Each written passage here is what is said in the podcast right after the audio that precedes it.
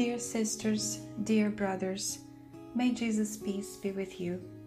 Welcome to another episode of Coffee and Spiritism. Today we bring you a message from Luciane Bahia. Which is the most admirable of all the virtues? That's question 893 of the Spirit's book. The team of the Spirit of Truth answers at first that, quote, all virtues are admirable, as they are all signs of progress on the moral path. Unquote. According to Hermínio Miranda and Luciano dos Anjos in the book Crônicas de Um e de Outro, de Kennedy ao Homem Artificial, From Kennedy to Artificial Man, edited by the Brazilian Spiritist Federation, quote, A virtue is the assemble of all the essential qualities of a good person. Unquote.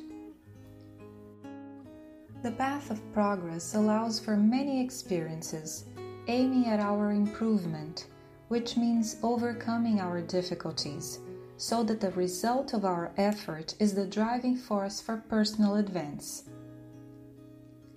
The spirits, in the answer to the question, still teach us that, quote, every act of voluntary resistance to the seductive influence of temptations for wrongdoing is a sign of virtue. Unquote. We are the weavers of our own story. For the assemble of our qualities to express itself, we should resist evil. Evil, according to question 630, is everything contrary to God's laws Everything that drives us away from truth, from generosity, from the good, from God, and from ourselves. Resisting evil means not allowing it to remain in us, replacing bad thoughts with healthy ones, not embracing envy, jealousy, discord, not allowing pride and selfishness to dictate our behavior. Voluntary resistance to vice is born out of sincere will for transformation. It's the firm decision that applies discipline and courage to our actions. It's the result of the process of self discovery, of identifying what is really not good for us, and the resolution that we will follow paths that allow for personal liberation. The spirits also say, quote, the sublimity of virtue entails the sacrifice of self interest for the good of others without having any ulterior motives. Unquote.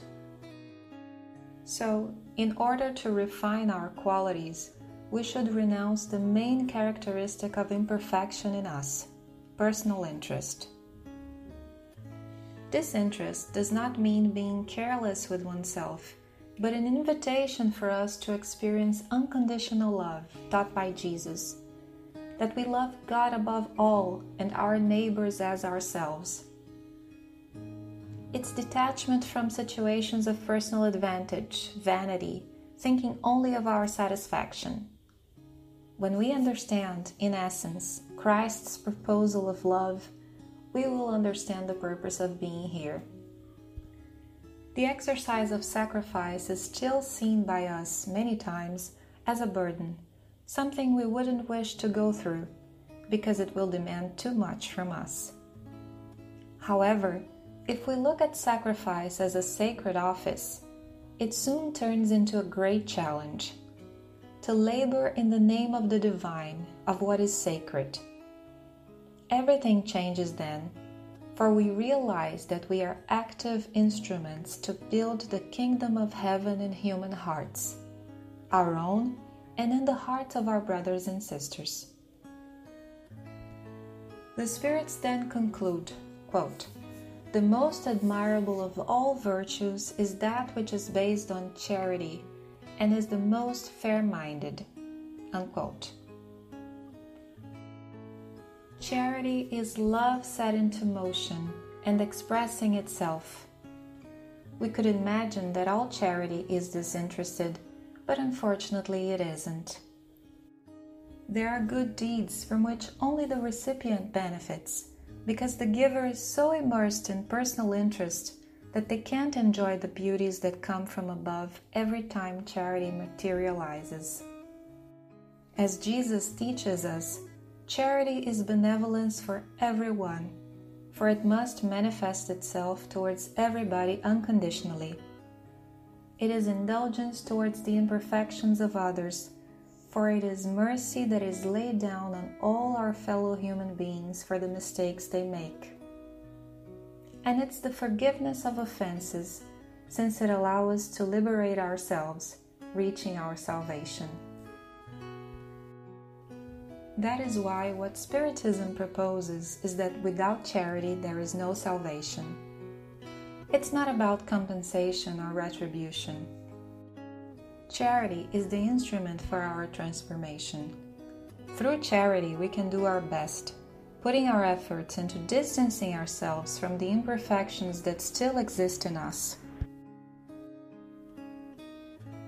Charity is the great master, since it takes us by the hand and makes us walk steadily and firmly along the paths that are necessary for our happiness, providing us with situations on the way that allow us to learn how to detach ourselves. We start leaving behind our fears, our bad deeds, our imperfections, and then, feeling lighter, we can take higher flights towards the angelical kingdom. Therefore, let us practice as a daily educational process identifying the opportunities we have to be benevolent, indulgent, and to forgive. Choosing charity, the good spirits support our will and help us, providing strength and courage so we can follow through until the end of this journey of personal liberation.